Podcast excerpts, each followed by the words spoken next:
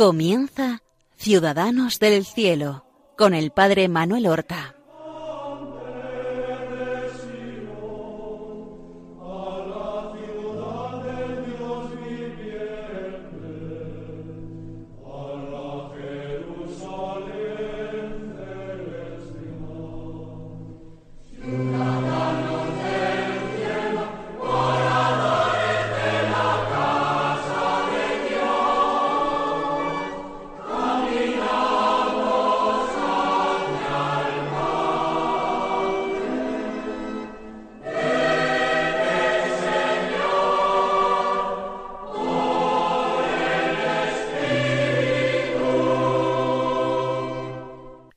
Muy buenos días, queridos amigos, oyentes de este programa de Radio María que se llama Ciudadanos del Cielo y con el que nosotros queremos acercarnos a la vida, a las virtudes de nuestros hermanos los santos. Y en estos programas, en estos últimos programas, queremos acercarnos a la figura extraordinaria, heroica, llena de caridad de San Pedro Claver. Ya hemos dicho en los programas anteriores cómo él había nacido en Verdú en el año 1580, que se había hecho jesuita, que los estudios de filosofía previos a la teología los había realizado en Palma de Mallorca, en el colegio de Montesión, donde estaba de portero el santo hermano Alonso Rodríguez, y que ese contacto con San Alonso Rodríguez había sido decisivo en su vida, decisivo para orientar su vida como misionero en las Indias, en las Indias occidentales, en América, y como una vez enviado allá el contacto con los esclavos negros traídos de África como mercancía para trabajar en los campos y ahorrar ese trabajo. A los indios, había supuesto una segunda vocación para él, que como habíamos leído al final del programa anterior, había hecho su profesión religiosa solemne, su última profesión, diciendo que él era eh, siervo, siempre siervo de los etíopes, de los esclavos negros. Y como en esa profesión suya él se había encomendado también a los grandes amores de su vida, y había escrito de su puño y letra amor Jesús, María, José, Ignacio, Pedro, Alonso mío, Tomás, Lorenzo, Bartolomé, santos míos, patronos míos, maestros y abogados míos, y de mis queridos negros, oídme. A continuación seguía la fórmula típica de la profesión solemne en la compañía de Jesús y terminaba con aquello de Pedro Claver, esclavo de los esclavos negros, para siempre. Pues nosotros vamos a continuar la vida de este extraordinario eh, héroe, de este extraordinario héroe de la caridad. Pedro Claver. A partir de ahora se sucederán treinta y ocho años, hasta el final de su vida, que tendrá lugar en 1654. Y ya no hay viajes, ya no hay aventuras, hay el ritmo ordinario de una vida entregada a los esclavos negros, a sus cuerpos y a sus almas, siempre viviendo en la misma ciudad, Cartagena de Indias, la comunidad de los jesuitas, allí de la que no fue nunca trasladado llegaban muchos barcos negreros cada año a Cartagena. Una media de uno por mes y a veces algo más, doce o catorce barcos negreros. y podían ir cargados cada uno de ellos con una cantidad de entre trescientos y seiscientos negros, cazados literalmente en distintas regiones de África, otras veces vendidos allí como esclavos a un precio muy inferior por sus propios gobernantes, por reyezuelos africanos que vivían a, costa de sus súbditos y vendían incluso como esclavos a sus súbditos para pagarse lujos, caprichos y vicios. Pues ahí es donde se emplea Pedro Claver, porque las condiciones del viaje eran espantosas y aproximadamente entre un quince y un veinte por ciento de aquellos esclavos morían durante el viaje, asfixiados verdaderamente en las bodegas de los barcos, en unas condiciones higiénicas absolutamente deplorables, mal alimentados. Allí en Cartagena eran descargados después de aquel horror que había durado unos dos meses la travesía. Allí pues eran pues clasificados, se les trataba de lavar un poco, alimentar un poco más antes de ser llevados al mercado de esclavos y vendidos. Voy a comenzar diciendo una cosa que quizás sorprenda o escandalice a mis oyentes. Los jesuitas en Cartagena de Indias también tuvieron algunos esclavos negros, precisamente al servicio de Pedro Claver y del padre Sandoval, su compañero y su maestro en aquel apostolado. ¿Y esto qué quiere decir? ¿Esto por qué? Pues compraban algunos esclavos negros de distintas etnias para luego poderles enseñar el español y que pudieran ser sus intérpretes con el resto de los esclavos. Por eso tenían un puñado de esclavos que les hacían de intérpretes. Por supuesto, no eran maltratados. Hoy día nosotros podemos rasgarnos las vestiduras y escandalizarnos de que también los religiosos y el mismo Pedro Claver entrara en aquel sistema perverso que hacía a los hombres cosas y propiedad de otros hombres. Pero tenemos que situarnos en la época. Claro que Pedro Claver y los jesuitas en general de su tiempo estaban en contra de su esclavitud, pero aquel era el único medio de llegar a aquellas cantidades de hombres asustados, despavoridos, que llegaban que no podían comunicar con nadie, ni siquiera a veces entre ellos, porque provenían de distintos pueblos, de distintas tribus, etnias distintas, y ni siquiera muchos de ellos entre sí se entendían. Formar ese grupito de hombres para enseñarles español, para enseñarles interpretación, pues era una obra extraordinaria. Se conservan incluso algunos nombres de esclavos que trabajaron con para Pedro Claver. Más aún, siete de ellos fueron testigos en el proceso de canonización de Pedro Claver y hablan verdaderamente de Pedro Claver como de un santo que ellos habían conocido.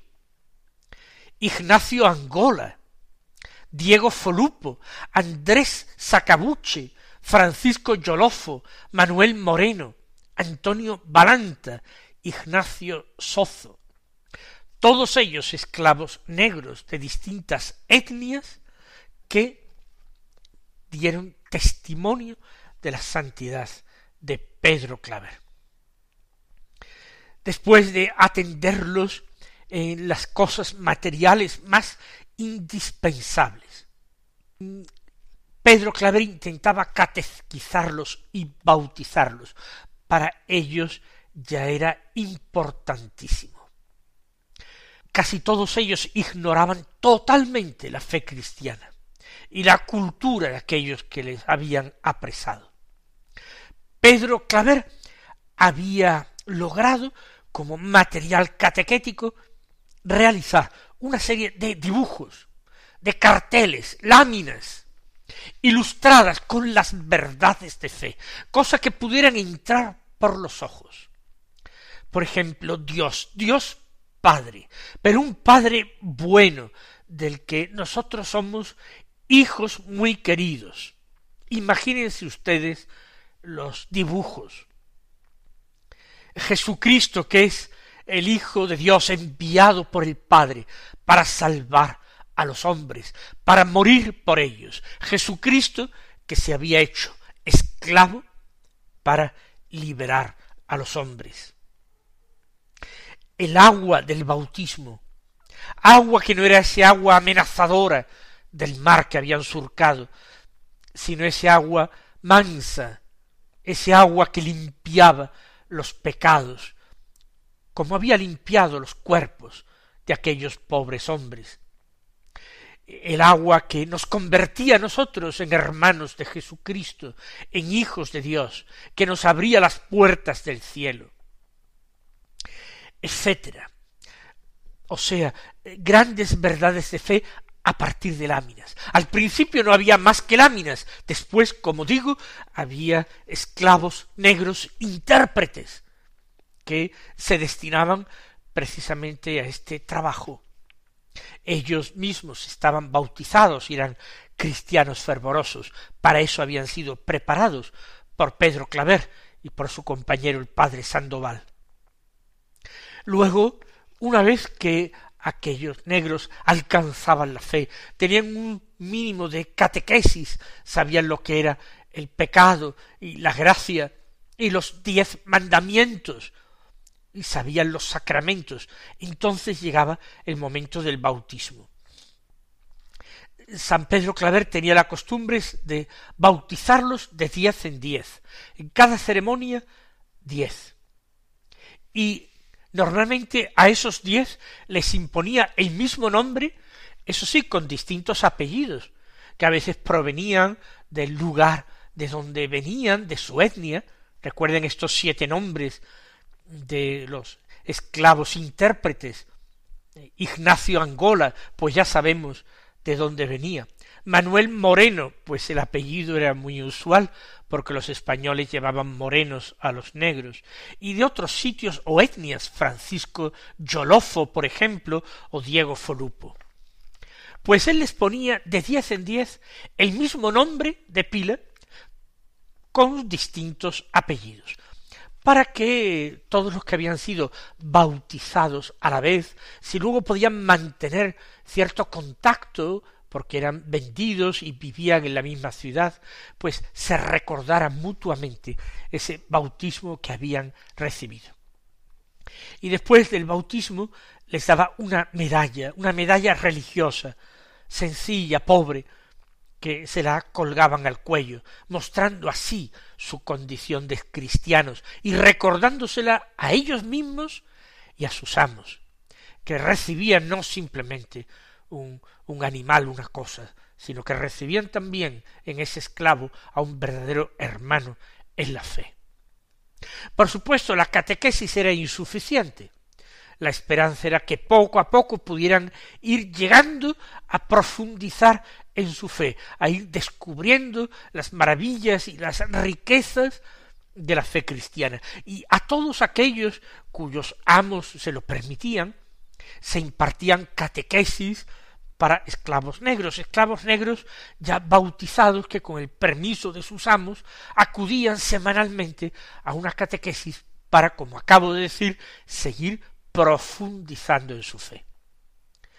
La inmensa mayoría, la inmensa mayoría de aquellos pobres negros que habían venido hacinados en las bodegas de los barcos, la inmensa mayoría aceptaba la fe, aceptaba la religión de aquel, de aquellos hombres buenos que se preocupaban por ellos, que los trataban como seres humanos, que los acariciaban, que los cuidaban, que les daban algunos bocados más escogidos de alimento, que después del bautismo les imponían esa medalla religiosa al cuello de la Virgen seguramente, haciéndoles hermanos verdaderamente. Así, el padre Claver bautizó a miles y miles. Hacia el final de su vida les preguntó un hermano jesuita que cuántos había bautizado, y el que ya era muy anciano dijo que más de trescientos mil. Esa cifra es exagerada, nosotros hemos hecho cálculos y realmente no se corresponde con la realidad de lo que podía ser. Pero algunos esclavos negros que eran atendidos allí en el puerto de Cartagena ya venían bautizados de África. Eso sí, muy mal catequizados, pero no era necesario repetir el bautismo. Y por tanto, la cifra de trescientos mil, según hemos leído en algunas biografías de Pedro Claver, podría reducirse a la mitad, a unos ciento cincuenta mil. Pero piensen ustedes que es una cifra extraordinaria, increíble, ciento cincuenta mil esclavos negros bautizados a lo largo de su vida. Pues esta fue la existencia de Pedro Claver día tras día, día tras día. Pero entre barco y barco y cuando a él le quedaba algún tiempo sobrante que no tenía por qué dedicar a los esclavos negros, entonces Pedro Claver se ejercitaba en la atención, el cuidado, las visitas a los enfermos. Principalmente este apostolado lo había hecho a raíz de que durante catorce años visitó casi diariamente a un esclavo negro anciano que vivía y agonizaba poco a poco en, en una choza cercana a la muralla de Cartagena. Allí había quedado abandonado porque era absolutamente inútil para el servicio para el trabajo. Allí lo visitaba y él se conmovía por este enfermo negro, sin familia, sin conocidos, sin raíces, lo confortaba desde la fe. Por eso también visitaba el hospital, uno de los hospitales de Cartagena, el hospital de San Sebastián a veces y sobre todo antes de su más intensa actividad en favor de los esclavos, iba en compañía de alumnos del colegio de los jesuitas a visitar el hospital, visitar a los enfermos y allí servirles en los más bajos y sencillos servicios. A los alumnos los llevaba precisamente para que abrieran los ojos a la realidad y se conmovieran y se despertara en ellos la llama de la caridad. Pero no iba solo al hospital de San Sebastián, frecuentaba también otro hospital de Cartagena, el de San Lázaro. El de San Lázaro, casi como su propio nombre ya indica, era el hospital dedicado a los leprosos, era una leprosería y estaba en las afueras de la ciudad. Él allí curaba a los enfermos, los colocaba sobre su propio manteo, sobre su propia capa. Los acompañantes que llevaba a veces no aguantaban el mal olor de los enfermos. Y ese manteo suyo que utilizaba a veces tuvieron que lavarlo varias veces en el mismo día por el mal olor y la suciedad que había en él besaba incluso las llagas que dejaba la enfermedad, o las cadenas de los enfermos, esclavos negros, leprosos que habían contraído la lepra. También se ocupó Pedro Claver con entrañas de misericordia inmensa de aquellos esclavos negros que habían huido de sus amos vivían fugitivos sabían que si eran capturados podían ser o ahorcados o volver a la esclavitud después de un duro correctivo. Se refugiaban en plena naturaleza fuera de las ciudades. A veces formaban verdaderamente poblados que se dedicaban a, al bandolerismo o incluso a guerrear entre ellos. Se piensa, pero no hay certeza de que él a veces visitaba estos lugares donde se refugiaban los esclavos fugados. No se podía decir abiertamente porque él tendría que haber denunciado a aquellas personas, pero se pensaba que en ese corazón compasivo. No, no habría excepciones. Y algunos esclavos escapaban precisamente porque sus amos eran excesivamente duros y exigentes. Y entonces la vida se les hacía insoportable y arrostraban la muerte. Pedro Claver, además de tener a los esclavos negros por amigos, también tuvo españoles y españoles influyentes, poderosos, pudientes de su parte, como amigos y como bienhechores. Podemos citar a una señora, doña Isabel de Urbina, que con generosas y cuantiosas limosnas le ayudaba cuando padre, el padre Pedro Claver se encontraba cerca de la muerte, él quiso que lo llevaran a casa de esta señora doña Isabel de Urbina para despedirse de ella y agradecerle todo lo que había hecho en favor de los esclavos negros. Digamos simplemente como recuerdo emocionado de esta señora que cuando falleció finalmente Pedro Claver, Isabel de Urmina, en homenaje a Pedro Claver, dio la libertad a una esclava negra que tenía procedente de Cabo Verde llamada Margarita. Esta Margarita había sido colaboradora de Pedro Claver, preparando alimentos y comidas que San Pedro Claver llevaba a San Lázaro al hospital de los leprosos. Pues vamos a dejar aquí esta historia. Estamos contando el día a día de la vida de Pedro Claver porque ya decimos que no hay acontecimientos relevantes en el resto de su existencia. Ahora lo que nosotros podemos hacer, lo que debemos hacer, es encomendarnos al Señor. Él que nos ha liberado, porque nosotros sí que hemos sido verdaderamente esclavos del pecado, de nuestras pasiones. Encomendarnos al Señor, que nos libera, que nos salva, y encomendarnos a Él por intercesión de su amigo San Pedro Claver. Hasta la próxima semana, que el Señor os bendiga.